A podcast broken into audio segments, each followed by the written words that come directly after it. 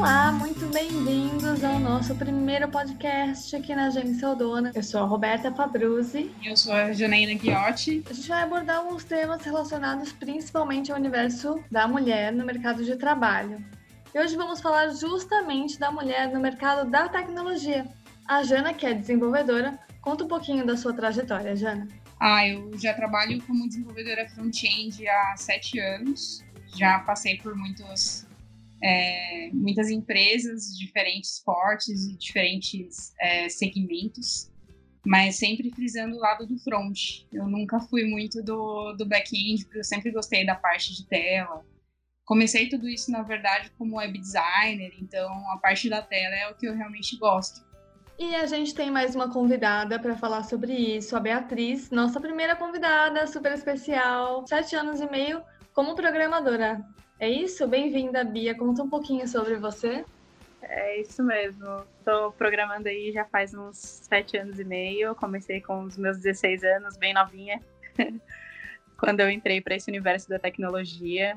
É, já passei por várias empresas, hoje eu sou focada em back-end é, e hoje, hoje em dia mesmo, eu estou trabalhando com data science e machine learning. Aí, primeiro eu queria então aproveitar que eu não sou da área e perguntar para vocês assim a diferença básica de front-end e back-end, para quem também não entende nada disso assim. Quer explicar, Bia? Você? Posso explicar. é, geralmente é um sistema que você vê web, por exemplo, como um Facebook é um sistema web, é uma rede social. É, geralmente ele tem, ele é dividido em duas partes: o front-end e o back-end. O back-end é onde rola toda a de, lógica de negócios, é onde você faz conexão com persistência de dados, onde você guarda os dados da aplicação. E o front-end, geralmente, ele faz a animação de tela, aquilo que você enxerga você vai estar no front-end é, de forma geralmente animada, é, é, você consegue clicar e, e interagir com o back-end. Tem algumas brincadeiras que dizem que, na verdade, essas aplicações são como um iceberg.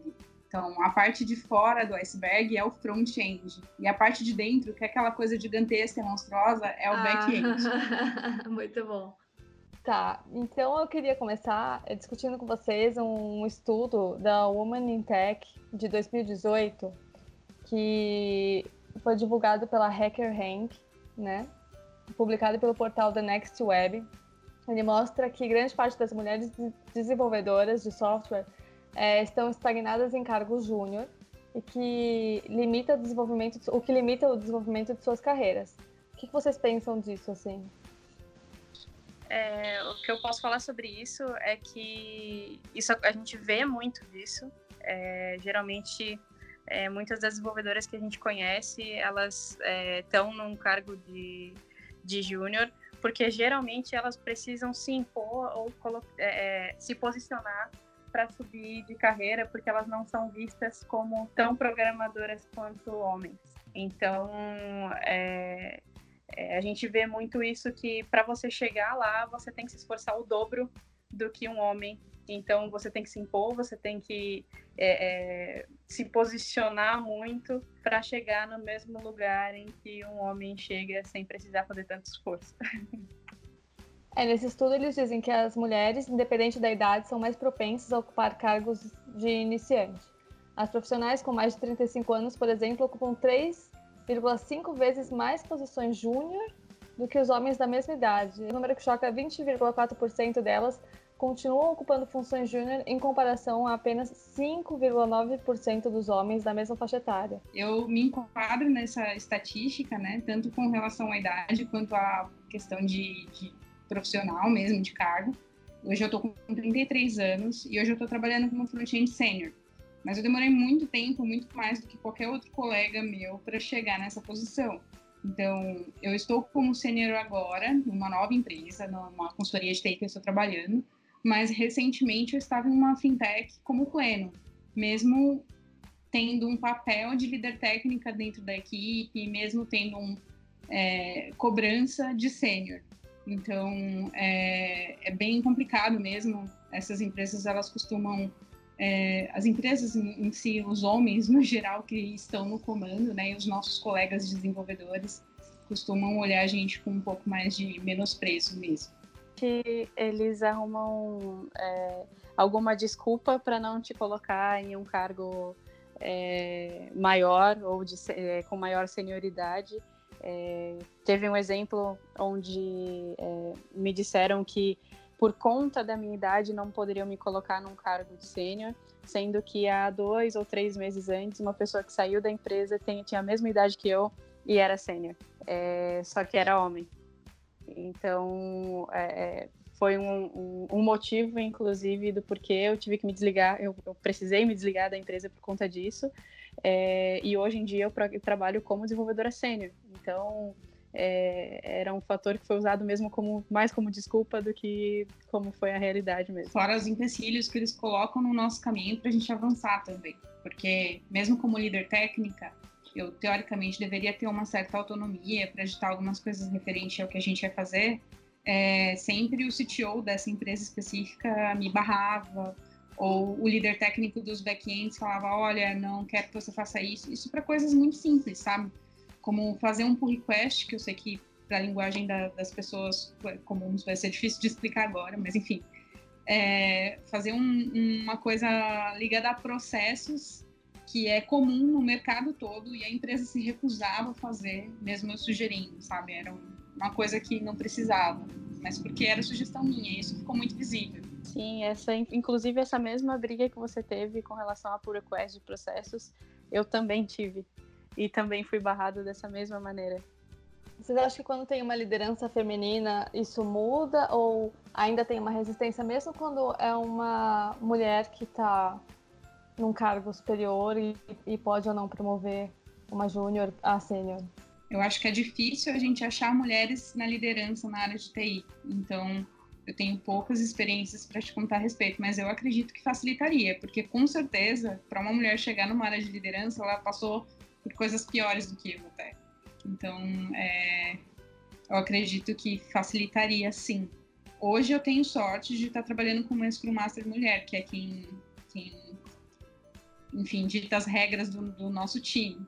E tem sido muito gratificante para mim, estou aprendendo bastante com ela. Sobre esse assunto também, é, eu já trabalhei como líder técnica é, há uns dois, uns três anos atrás, mais ou menos, e eu sempre buscava, eh, vamos trazer mulheres para cá, mas geralmente era uma empresa, eram empresas que só tinham desenvolvedores homens. É, e em todo, todo esse, esse período aí de sete anos e meio, só teve uma empresa que eu fiz entrevista que tinha líder mulher. Mas eu falo porque às vezes mesmo a líder não é alguém da área, por exemplo, ou alguém de repente de RH que tem que, que tem esse poder de selecionar ou de fazer uma pessoa com de cargo. Eu falo isso porque, no, mesmo na área de audiovisual, eu já fui em entrevista de emprego que uh, eu não fui contratada porque eu era mulher e o cargo era para editor de vídeo e, há muitos anos atrás. Então, é por isso que eu falo, às vezes quem está na liderança não é da área, não sente isso e vê como uma mulher não tendo a capacidade, talvez? Acho que depende muito. É, existem empresas que dizem que são é, bem relacionadas, que são diversas e preocupadas com diversidade, mas é só no papel. Na prática, isso realmente não funciona.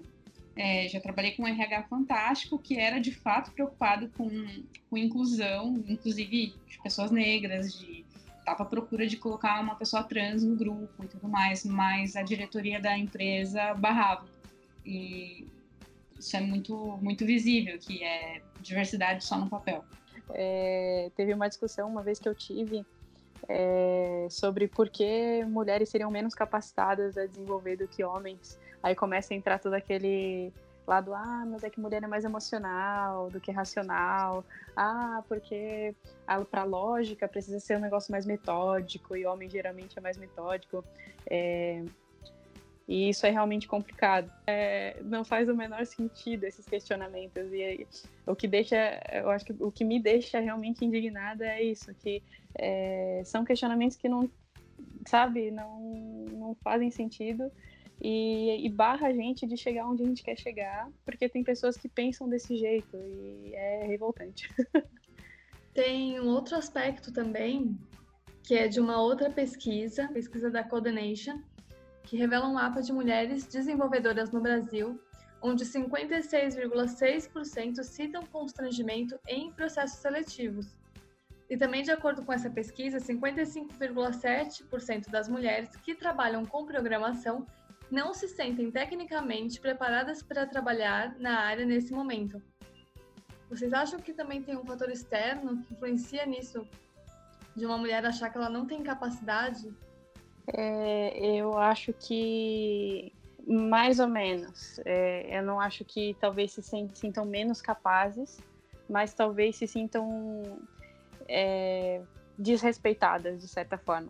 É, essa semana mesmo eu estava conversando com um colega meu em que ele me contou uma história de que foi uma, uma moça fazer entrevista para a área de desenvolvimento lá e alguns funcionários da empresa ficaram em cima perguntando é, coisas pessoais é, com comentários machistas é, e esse tipo de coisa inibe a gente de querer, por exemplo, trabalhar em um lugar, em um lugar assim, e se não, é, inibe a gente de continuar trabalhando com tecnologia, porque às vezes, dependendo da, de como isso vai para frente, é, vira um trauma, porque a gente vai para fazer uma entrevista de emprego e recebe comentários que a gente não devia ouvir nem na rua. É, é triste, mas acontece. É, eu vejo um pouco de cobrança, sim, que a gente é sempre muito cruel com, com a gente, né? Sabe? Acho que a gente aprende que a gente tem que sempre ser melhor em tudo que a gente faz. E se a gente não for melhor nisso, se faltar alguma skillzinha, assim, dentro de uma descrição de uma vaga, a gente não se candidata a essa vaga. Eu fui em uma palestra uma vez que falava justamente sobre isso, que a maior parte dos homens, eles leem a descrição da vaga e se eles preencherem, sei lá, 30% das skills, eles se aplicam e as outras eles vão atrás para aprender. No caso das mulheres, não. Se a gente não preencher todas as skills solicitadas, a gente nem se aplica à vaga. Então, é, a gente se cobra demais mesmo. Isso é uma coisa que a gente precisa parar. A gente tem que saber que a gente também tem capacidade de aprender e que a gente pode conseguir lugares é, maravilhosos nas nossas vidas se a gente tentar. Mas acho que isso também é por uma questão de. São tão poucas mulheres que se destacam que você pensa é, inconscientemente que para você se destacar, então você vai ter que ser a melhor, porque se só uma mulher se destaca, então você tem que ser incrível para você conseguir ser essa uma mulher que se destaca, né? Então acho que isso é desde criança que você vê. Mas isso que a Bia falou é interessante porque é, eu falei da 51,3% é, que sente que não, é, não tem capacidade, mas tem 50% que afirma que o assédio no ambiente de trabalho é um ponto que precisa ser melhorado. É, 26% afirmam já terem sofrido algum tipo de preconceito em processos seletivos por conta de gravidez, maternidade ou filhos. É, eu nunca passei por questão da, do preconceito em processo seletivo, nem nada. Mas eu acho que quase todas as mulheres da área de TI já passaram por assédio sexual ou assédio moral dentro do trabalho. E aí eu tenho algumas histórias para contar a respeito disso. É, eu tenho uma tatuagem nas costas, por exemplo, e eu fui uma vez para o trabalho com uma blusa que era um pouco cavada nas costas. Ela não era, é, não, não agredia nada assim, não era nem um pouco sexualizada, ela só era um pouquinho mais cavada nas costas. E eu ficava sentada de costas pro meu gestor, que era o diretor da empresa na época, diretor de. Ih, nem lembro mais o que, que ele era. Mas enfim, é... estava sentada, trabalhando, e ele chegou meio que de mansinho e passou a mão nas minhas costas de uma forma bem difícil, assim, constrangedora. Olhou para mim e falou: Nossa, que tatuagem bonita que você tem eu fiquei sem ação, eu não sabia o que fazer. Foi um, uma coisa horrível, foi aterrorizante e no dia seguinte eu pedi para mudar de lugar. Mas eu não tive coragem de denunciar ele para RH, alguma coisa desse tipo, porque eu sabia que quem ia ser cortado na história seria eu. Como que vocês acham que a gente pode começar uma mudança nisso? Assim, vocês acham que só parte dos gestores ou tem um trabalho que as mulheres podem fazer de confrontar e, e tentar, e, enfim. Eu acho que cabe sempre para a gente tentar mudar um pouquinho essa situação é os, os meetups, as, os eventos que a gente tenta fazer para trazer mulheres, que nem, por exemplo, aqui em Florianópolis tem o é, eu acho que é Ruby Girls, é, tem também o Jungle Girls, é, tem vários é, eventos que são voltados para mulheres para trazer elas para a tecnologia ou para é, é, fazer elas voltarem para a tecnologia, porque muitas saem por conta de não ter conseguido arrumar um emprego por, por vários motivos ou por algum constrangimento que passou e desistiu da área. Então, eu acho que uma coisa que ajuda bastante é a gente estar tá sempre incentivando e mostrando que a gente consegue. Eu acho também que a gente tem que parar de ter medo, medo de, de falar o que acontece com a gente. Digo isso no meu caso. Acho que a gente tem que tomar coragem mesmo e denunciar esse tipo de situação. Porque a gente tem medo para tudo, né? E por isso eles continuam fazendo. Eles continuam fazendo tudo que eles querem. Os homens, no geral. E isso é muito cultural, né? A gente precisa quebrar isso de alguma forma. E eu sinto que isso já tem acontecido, mas é claro que a gente está andando em passinhos muito lentos, porque tem muitos anos aí de cultura para a gente quebrar. O que, que vocês acham que é diferente na tecnologia de outras áreas, quando a gente fala da mulher ocupar um espaço no mercado de trabalho? Eu acho que mulheres na área de exatas, no geral, não só de tecnologia, ainda são muito poucas, né? E isso também é muito de como a gente é criada desde pequena. A gente, é, a gente nunca é incentivada a ter pensamento lógico. Quando a gente é pequena, a gente ganha boneca, a gente ganha coisas de casinha. A gente não ganha um brinquedo de montar, um quebra-cabeça ou alguma coisa desse tipo. Já com os meninos isso é diferente, então é mais é, fácil para eles irem para essas áreas. Então acho que se eu fosse mãe hoje em dia, eu com toda certeza evitaria é, esse tipo de brinquedo, assim, que estimule a pessoa, a, a mulher, se fosse uma filha, claro, a pensar em ser sempre uma dona de casa. quero que ela saiba o que, que ela pode fazer no mundo e ela pode fazer qualquer coisa. Sim, acho que isso entra é, é muito importante porque vem desde criança. Geralmente uma, uma, uma pessoa que vai crescendo e fala, nossa, eu quero ser engenheiro, é porque teve um carrinho de controle remoto que desmontou, teve é, algum, algum brinquedo que incentivou ele a querer entender como as coisas funcionam e entender a lógica por trás das coisas. E isso dificilmente é um brinquedo que se dão para meninas. É, normalmente são para homens mesmo, para meninas.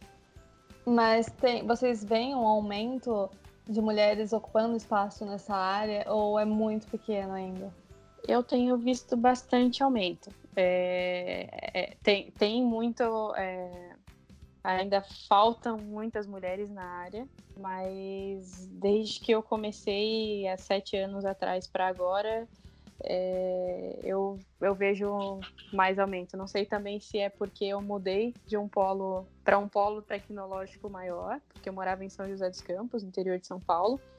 É, e aqui em Florianópolis tem um polo tecnológico grande. Eu trabalhei em São Paulo também, que é um polo tecnológico grande. Mas ultimamente eu tenho sentido que, mesmo que seja pouco crescimento, tem tido um certo crescimento.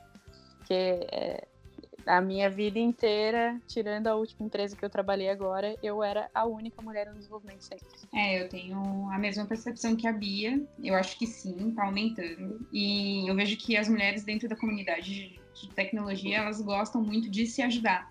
Então, tem várias iniciativas, como a Bia disse, que têm surgido, que são gratuitas, que visam colocar principalmente mulheres de baixa renda no mercado, porque hoje o mercado de TI está muito aquecido e falta muito profissional. Então, por que não a gente incentivar outras mulheres a aprenderem isso, já que tem tanta vaga aberta? Então, tem muitos, é, muitos programas que têm surgido para ajudar nisso. Inclusive, eu escrevi um, texto no nosso blog falando sobre isso e recomendo, porque tem algumas dicas lá de, de contatos que você pode fazer no LinkedIn. Se você for uma mulher que está pensando em ir para tecnologia, tem umas páginas bem legais para você seguir. E ver novas mulheres entrando nessa área e começando a, a desenvolver um trabalho com tecnologia. Isso tem um impacto na vida de quem já trabalha na área? Com certeza. É, hoje, por exemplo, meu dia foi muito mais feliz porque foi uma moça fazer entrevista para desenvolvimento na empresa que eu trabalho. eu olhei ali e falei assim: ah, tomara que ela entre. Porque é, a, gente, a gente quer é, que tenha essa inclusão, a gente precisa que as pessoas entendam que é, um trabalho ou outro não depende de gênero, é, de cor ou de qualquer outra coisa. Assim, é, é, é, questão de você estudar, de você aprender, e qualquer pessoa pode fazer isso. E, e isso incentiva a gente a, a, a. Hoje, por exemplo, eu trabalhei mais feliz. É, eu também acho. Acho que, principalmente por questão de empatia, né? Quando a gente está perto de pessoas que sentem e conversam na mesma língua, é muito mais confortável. Acho que não tem essa de competição, que todo mundo sempre fala, ah, meu Deus, não posso trabalhar com outra mulher porque ela vai me passar a perna. Não, não tem nada disso. Isso é mais uma bobagem que a gente vem é, arrastando pelo tempo por conta de uma cultura muito machista. E a gente tem que quebrar isso. A gente tem que ser mais parceira, a gente tem que se apoiar, a gente tem mesmo que ensinar outras mulheres a fazerem algo bom da vida delas e nos ajudar a crescer. Porque antigamente, realmente você ouvia falar que mulheres não são amigas de mulheres, né? Que as mulheres são falsas com as outras mulheres. Isso só acabava afastando e enfraquecendo a mulher no mercado de trabalho e Sim, na vida em geral. Né? nenhuma tem que ser assim. É, a ideia é a gente se incentivar, cada uma segurar a mão uma da outra e puxar para cima junto. E isso independente da área. É, é, incentivar a pessoa a se conhecer, a estudar, a procurar conhecer o mundo, é, independente de, de for na área de tecnologia ou qualquer área que seja, é, num geral, a mulher não é muito incentivada a estudar e a gente precisa mudar é, isso. Concordo. Acho que a gente precisa se abraçar e tem espaço para todo mundo. Não tem motivo para competir. Vamos todas juntas. É, quando vocês decidiram que vocês iam para a área de tecnologia, entre a família de vocês e os amigos, assim, teve alguém, alguma resistência? Alguém falou, hum, achou estranho a escolha ou não? Bom, é, comigo foi bem bizarro, na verdade, porque eu caí de paraquedas na área de tecnologia. Não foi uma coisa assim, putz, escolhi fazer uma faculdade de, de exatas e lá lá lá. É, eu fazia publicidade e propaganda e eu trabalhei em agências pequenas. Comecei como atendimento, fiz de tudo, fiz redação, fiz caramba quatro. Aí fui para a área de web design e comecei a trabalhar em uma agência pequena que fazia sites programados em Joomla e WordPress, enfim.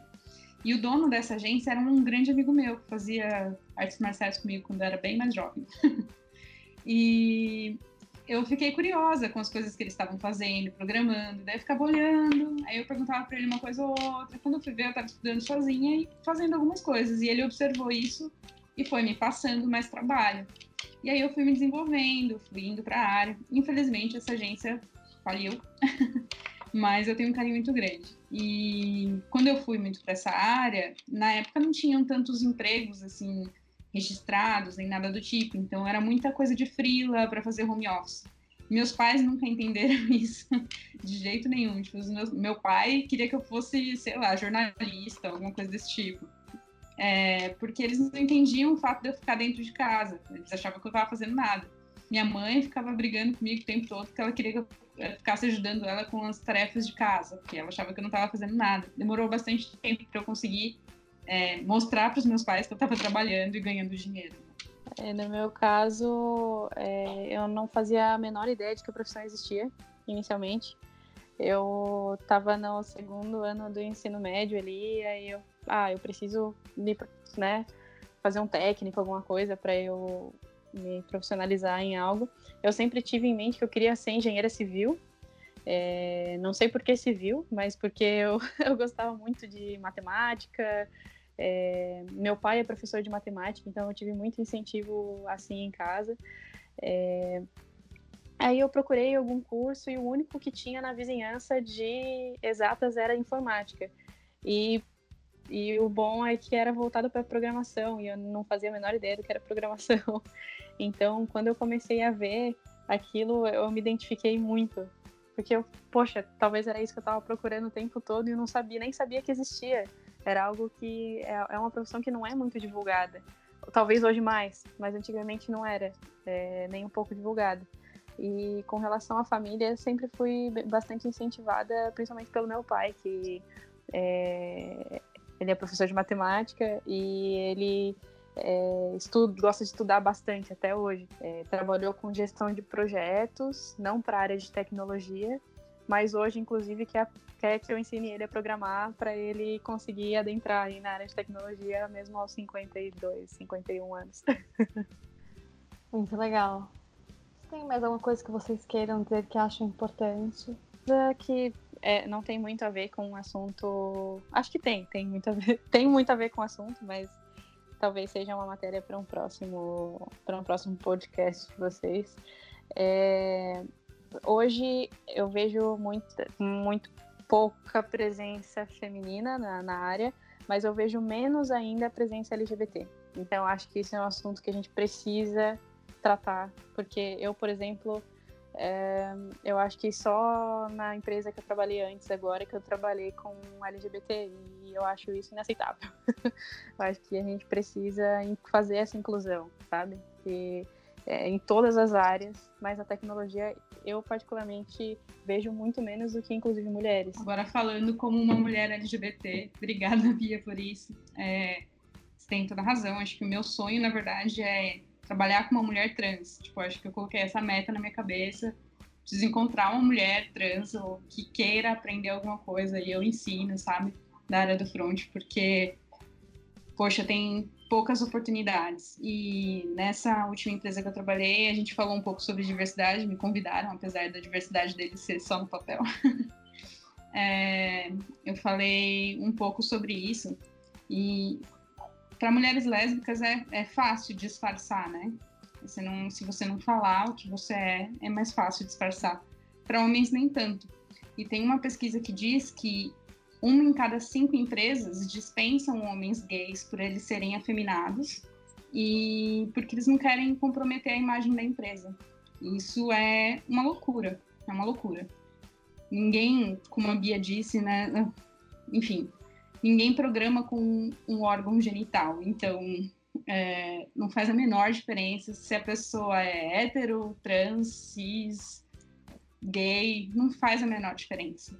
Então, a gente precisa se apoiar e incluir, sim, é, cada vez mais LGBTs dentro do, de todas as áreas, né? Não só do TI, mas do TI principalmente, porque é realmente uma área muito agressiva. E você falou que a empresa era era pró-diversidade só no papel, mas pelo menos é, tem um movimento pequeno de algumas empresas, já é alguma coisa, um passo, para tentar trazer diversidade. Vocês acham que isso pelo menos é positivo ou é a mesma coisa que nada? Eu acho que isso depende muito da área. Por exemplo, enfim, acho que é, é, eu observo muito a cultura da empresa como um todo, o que, que ela faz no mercado, não é só da boca para fora. A C&A, por exemplo, que é uma marca de roupa, eles falam sobre inclusão e eles de fato incluem. As empresas empregam pessoas trans, pessoas gays e enfim. A Riachuelo já não. E a Riachuelo a gente conhece bem o posicionamento do dono, que foi é, bastante homofóbico em vários momentos, mas quando chega a época de parada gay, por exemplo, ele coloca lá camisetinhas coloridas, com arco-íris, lá lá lá, e quer vender. Então, esse movimento ele pode ou não ser positivo, né? um movimento de diversidade, mas a gente tem que observar qual que é essa empresa. Ela está querendo é, ser realmente diversa ou ela está se aproveitando de um gancho porque o assunto está sendo muito falado? E tem também o fato de que não é só é, é, essa inclusão não é só do RH que tem que ser, não é só para você entrar na empresa. É, porque muita gente até tem esse, é, essa boa intenção, consegue colocar para dentro as pessoas, mas quando chega lá, o ambiente é tão nocivo que as pessoas não conseguem ficar. É, se a gente, como mulher, já se sente ofendida com machismo na área de tecnologia, ainda mais, por exemplo, um homem homossexual, que para eles deve ser bem pior esse tipo de pressão.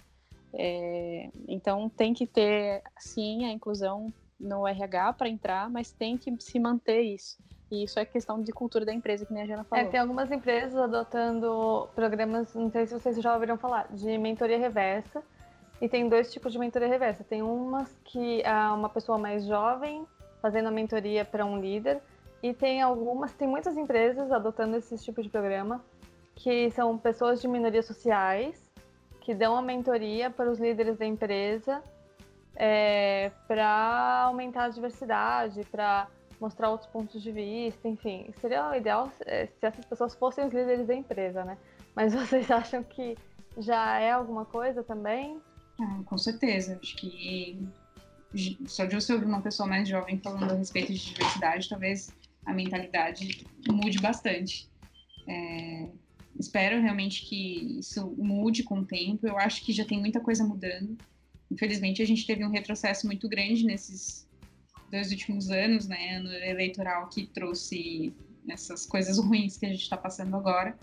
E, infelizmente, isso deu voz para muita gente que tinha um pensamento muito preconceituoso e agora elas acham que preconceito é sinônimo de liberdade de expressão e não tem mais medo de esconder esse tipo de coisa. Então, tá, tá bem difícil lidar com tudo isso hoje em dia, é, não só no mercado de trabalho, fora também. Mas acho que, sim, é uma, é uma boa estratégia chamar uma pessoa mais jovem falar para falar com líderes mais velhos. É, não são nem só pessoas mais jovens. É, alguns programas são pessoas de, que representam minorias sociais, né? De uma forma mais ampla. Sim, sim, entendi. É, melhor ainda, né? É, inclusive, tem, a gente ainda tem um gap muito grande de pessoas negras dentro da área de TI. Não, é, nessa última empresa que eu trabalhei, a gente tinha um CTO negro, que eu acho fantástico. Infelizmente, ele não era muito bem preparado como gestor. Talvez ele fosse um bom técnico, mas não como gestor. Mas a iniciativa só de colocar uma pessoa negra num cargo de tão é, alta rele relevância mesmo dentro da empresa já é muito bom. E ele se mostrava preocupado com a inclusão de pessoas negras, isso já é alguma coisa. Enfim, vamos seguindo, né? Então é isso aí, minha gente. Muito obrigada, Bia. Foi um prazer te conhecer. Prazer é meu. Obrigadão Bom, por tudo mesmo. Esse foi o nosso primeiro podcast. Muito obrigada. E é isso aí. Beijo. Tchau, tchau.